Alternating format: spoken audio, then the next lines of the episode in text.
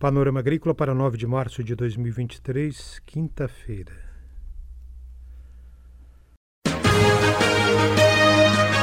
Panorama Agrícola. Programa produzido pela Empresa de Pesquisa Agropecuária e Extensão Rural de Santa Catarina.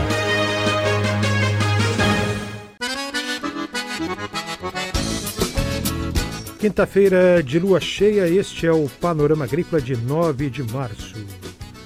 Na mesa de som está o Eduardo Maier e o ditado é: Águas passadas não movem moinho. Nesta quinta-feira você confere como integrar árvores, pastos e animais. Dica do dia. Aí no sítio você já deve ter ouvido falar em bicho de pé, não é mesmo? Nas praias, no litoral também. O bicho de pé é um problema de saúde causado por um tipo de pulga. A fêmea, depois de fecundada, penetra na pele e inicia o processo de amadurecimento dos ovos, eliminando-os. Qualquer parte do corpo exposta ao parasita pode ser atingida. O desconforto e a dor provocados variam de acordo com a localização e o tamanho da infestação. Os parasitas devem ser retirados por profissionais de saúde com os devidos cuidados de higiene, após a lavagem e desinfecção da área atingida, utilizando agulha esterilizada. É hora das notícias.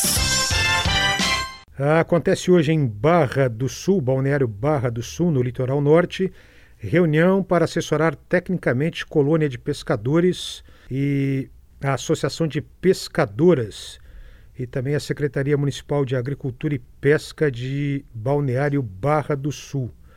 Será na Ipagre, em Balneário Barra do Sul, das nove ao meio-dia. O evento vai falar sobre parcerias, políticas públicas e também apresentar o plano de trabalho da Ipagre para a pesca no município e as ações a serem desenvolvidas. O instrutor é José Eduardo Calcione, técnico da Ipagre no município de Balneário Barra do Sul. Informações pelo telefone 47 3481 2498. 47 3481 2498. Confira a entrevista de hoje. Sistema de integração pastagem pecuária, como integrar árvores, pastos e animais, é o assunto da entrevista de hoje com Jonas Marcelo Ramon, engenheiro agrônomo da Gerência Regional da Ipagre em São Miguel do Oeste. Acompanhe. Olá, amigos do Panorama Agrícola, é um prazer falar com vocês novamente. E hoje o tema é falar sobre o sistema de integração pastagem e pecuária, foco no sistema silvopastoril, onde a gente integra de forma equilibrada as árvores, o pasto e também os animais. E o objetivo o que, que é? É produzir mais pasto, é produzir além da carne ou do leite, produzir também madeira, produzir toras, para que tenha uma renda futura. E um dos pontos importantes e dos principais vantagens que tem em se fazer o sistema silvipastoril é quando você faz aí essas linhas de árvores a cada aproximadamente 20 metros, você consegue ter um benefício enorme para os animais, que é o chamado aí efeito porão, onde você diminui os extremos climáticos, seja de calor ou de frio, fazendo com que tenha bem-estar animal e o animal deixe de gastar tanta energia para manter a sua temperatura, fazendo com que ele produza mais. Então, esse é um dos principais pontos que justifica por que nós devemos implantar linhas de árvores no meio da pastagem. Porém, o espaçamento ele é bastante variável e depende muito aí de cada situação.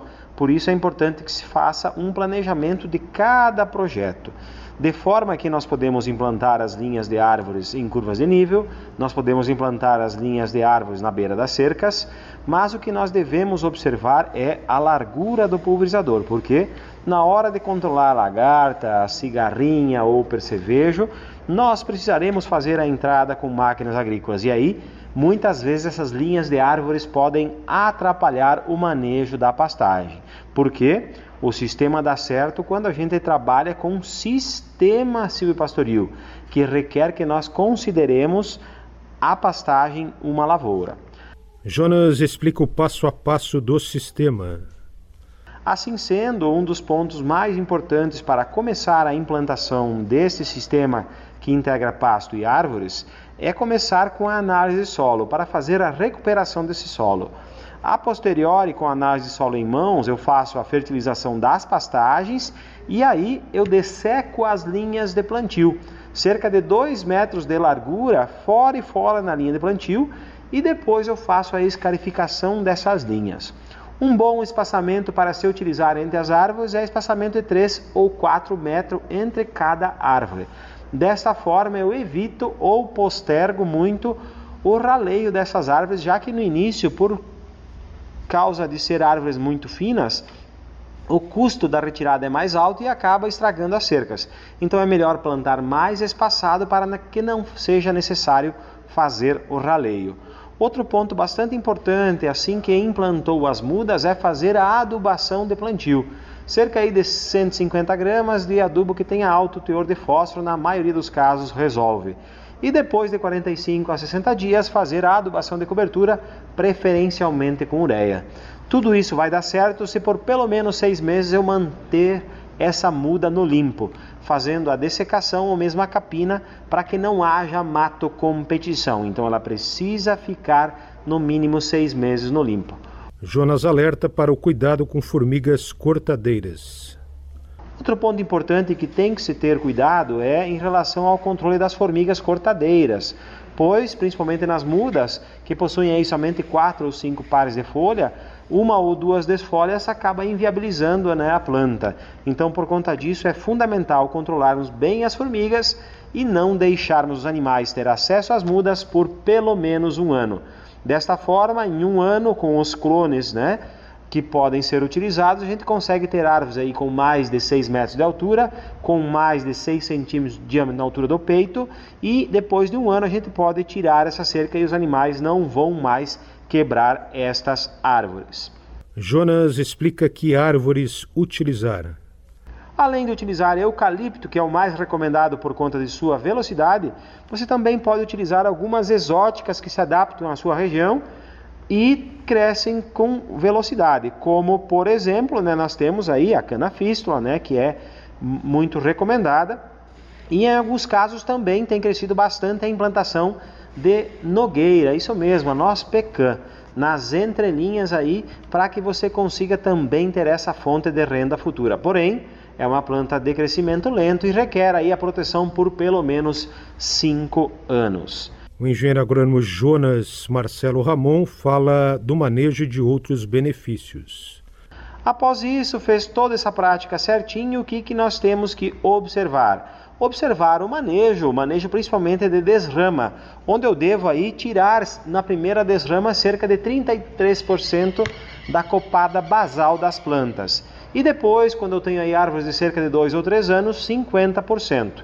Isso faz com que penetre mais luminosidade e não prejudique a pastagem. Porque um ponto importante é manter o sombreamento até no máximo 30%. Caso contrário, haverá limitação na produção das forragens e não é isso que nós queremos.